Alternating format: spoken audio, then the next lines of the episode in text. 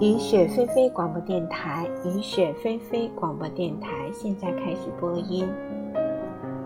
我们今天稍作停留，把顾随先生《中国古典诗词感发》当中提到的陈简斋和陆放翁的诗，简单的介绍一下，作为一个扩展阅读。陈于义。生于一零九零年，逝于一一三八年，字去飞，号简斋，是北宋末南宋初的诗人。他二十四岁中进士，四十九岁去世。今天当我们说起陈于义晚年如何的时候，其实也不过是刚刚人到中年。他写予的诗有六十多首，比如说。开门知有雨，老树半身湿。这是他自诩为平生得意句。还有疏疏一帘雨，淡淡满枝花，被评为平淡有功。他写听雨的诗，如雨打船篷声百般。他写雨点儿打在船篷上的种种声音。他还写听到雨声而入梦的，梦到龙门听见水，叫来颜柳正潺潺。做梦梦到在龙门听那个溪涧的水声潺潺，啊，醒来原来正是屋檐下的雨声潺潺，雨声而入梦。他写看雨的，关羽写一场大雨正下时的情景。前江后岭通云气，万壑千林送雨声。海压竹枝低复举，风吹山脚会还鸣。这个不仅有声音，而且还有视觉上的这个冲击力。他写雨中花，海棠不惜胭脂色，独立蒙蒙细雨中。写雷雨初停，墙头鸟雀。墙头雨雀依犹湿，楼外残雷气未平。这句诗联想到鸟雀呼晴，不由让你感叹古人对生活的观察体味之细致。到夏天午后有雷阵雨时再读它，会有更多的感觉。墙头的这个呃鸟雀已经在叽叽喳喳的说起话来了，因为。我们留心一下就知道，雨下大的时候，鸟雀是不作声的；而雨停的时候，或者雨特别小的时候，它们才会出来叫。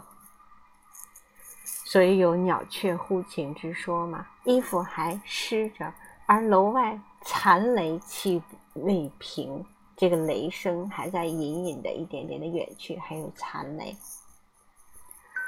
顾随先生引用他的诗。怀天津至老因访之。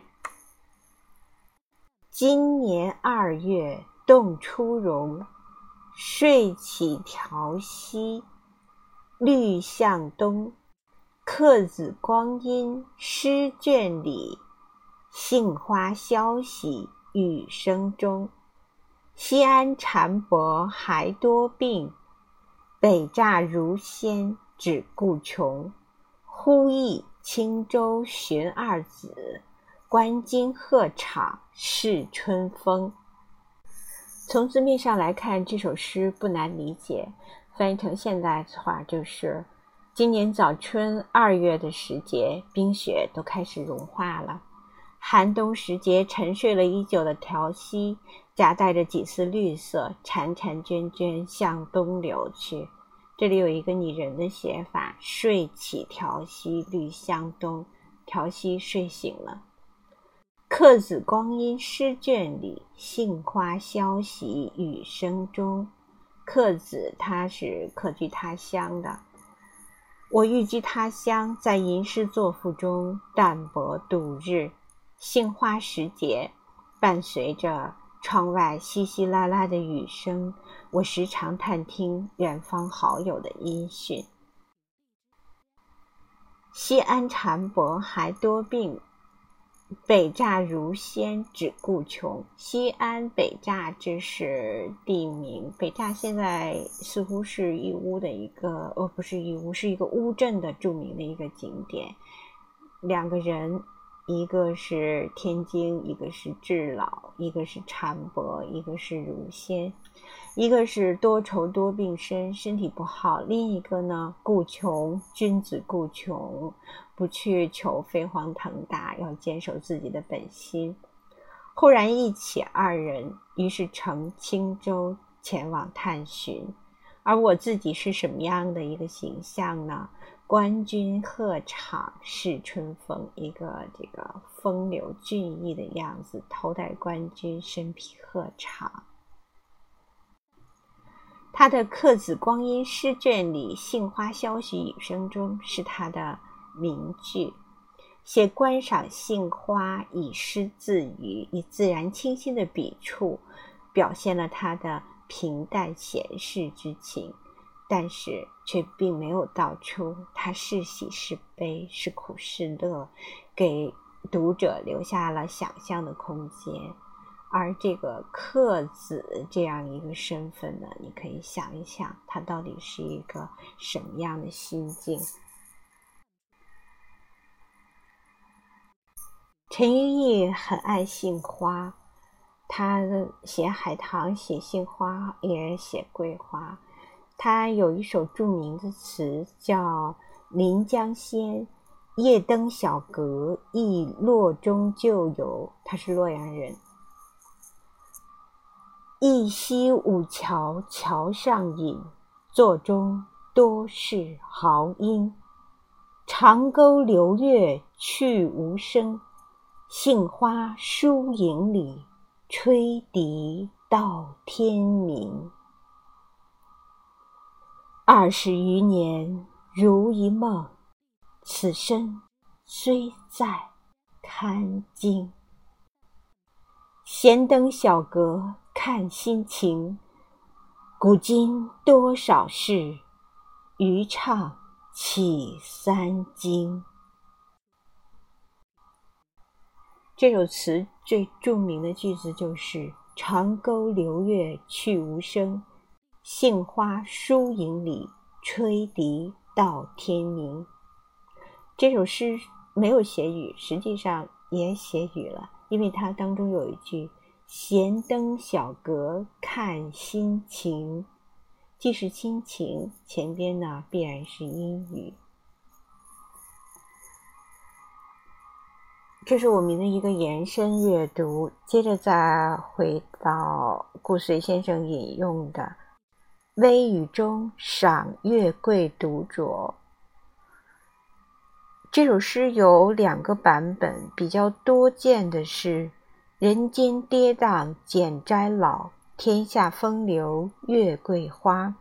一壶不觉从边尽，暮雨霏霏欲湿鸦。”人间跌宕简斋老，我们已经知道他是四十九岁去世了。说是老，实在不能说老。他是官宦人家出身，少年就有闻名，但是之后一直没有被大用。虽然皇上很欣赏他的这个文学才华呢，但是并没有给他嗯有所作为、施展才华的机会。又知道，又是从北宋入南宋，是一个这个颠沛流离的时代。顾随先生用的版本是“人间跌宕简斋老，天下风流丹桂花”。我觉得我更喜欢他所引用的这个版本，丹桂那种丹桂红。就是那种发红色的那种桂花，从色彩上有更浓烈的这个感觉。一杯不觉流霞尽，流霞是什么呢？这个你可以有呃几种想象。一个说法呢，流霞是浮动的彩云；还有一个呢，说是传说中天上神仙的饮料；第三个呢，泛指美酒。这三个想象呢，你都可以把它按到里边去。一杯不觉流霞尽，哎，不知不觉中，一杯流霞，一杯美酒饮尽了。而这时候呢，天边浮动的彩云也渐渐的消失了。傍晚了呢，这时候暮雨霏霏，小雨下来了，想把这个寒鸦的翅膀都要打湿了。这个也可以有一个联想：唐代诗人王建的《十五夜望月》：“中庭地白树栖鸦，冷露无声湿桂花。今夜月明人尽望，不知秋思落谁家。”结合呃，这个中国古典诗词就是有这样一个好处啊，可以有不尽的联想，不尽的发散。嗯，时间关系，我们今天先说到这儿，明天我们再说一说陆游的两首写雨的诗。陆游写下的写雨的诗就更多了。陆游好像是中国留下诗作最多的一个诗人，他因为也比较长寿，从年龄上来说，几乎是陈与义的一个翻倍。他是生于一二五年，逝于一二一零年，在古代算是高寿，而且特别酷爱写作，留下的诗有近万首。